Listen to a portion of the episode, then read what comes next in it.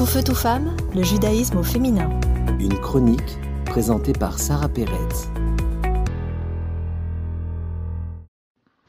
Imaginez la photo. Nous sommes en pleine libération d'Égypte. Il y a eu des moments intenses avec des plaies.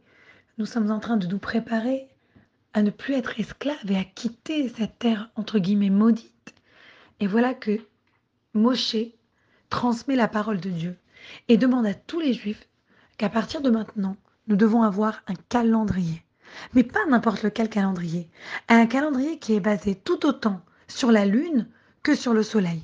Car oui, le calendrier juif est basé sur la lune. Mais pas seulement ça.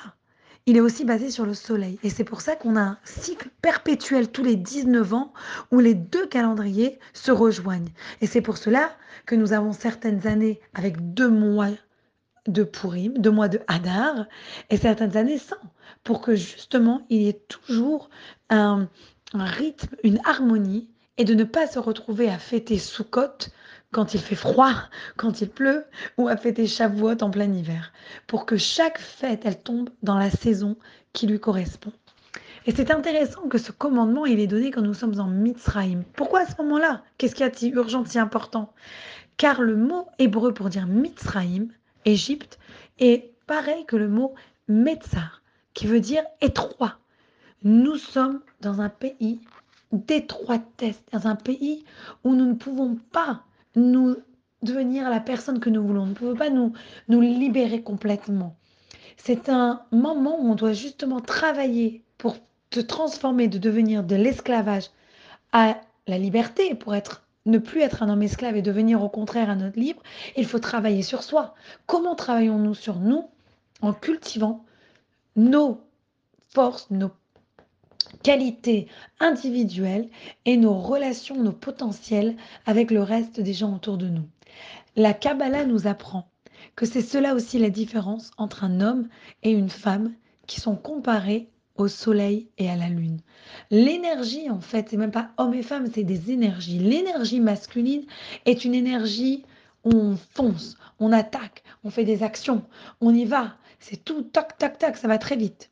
L'énergie de la femme, c'est une énergie beaucoup plus douce, c'est une énergie plus réceptive, c'est une énergie de quelqu'un qui veut cultiver les choses, les transformer. C'est pour ça que c'est la femme qui est enceinte. C'est la femme qui prend cette graine et qui la crée, qui la transforme, qui la rend en tant qu'humain.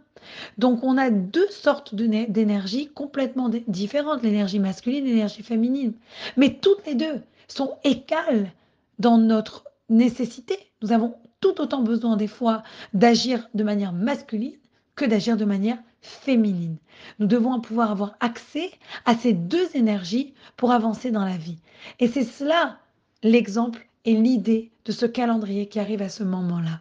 Le calendrier pour nous apprendre que dans la religion juive, c'est une et pas une leçon simplement de vie, c'est une manière de vivre. On doit vivre en utilisant notre énergie masculine, notre énergie féminine. Pas trop d'énergie masculine, parce qu'on ne veut pas, des fois, ça peut devenir de la tyrannie si on va jusqu'au bout, on ne l'utilise pas correctement. Et de la même manière, l'énergie féminine, ça peut devenir quelqu'un qui est complètement soumis. C'est pas ça non plus ce que l'on veut. Donc en fait, il faut travailler justement sur son identité sur son calendrier, se rattacher autant à la Lune qu'au Soleil pour pouvoir exprimer notre potentiel profond et réveiller ce pouvoir que l'on a en nous. À bientôt! Tout feu, tout femme, le judaïsme au féminin.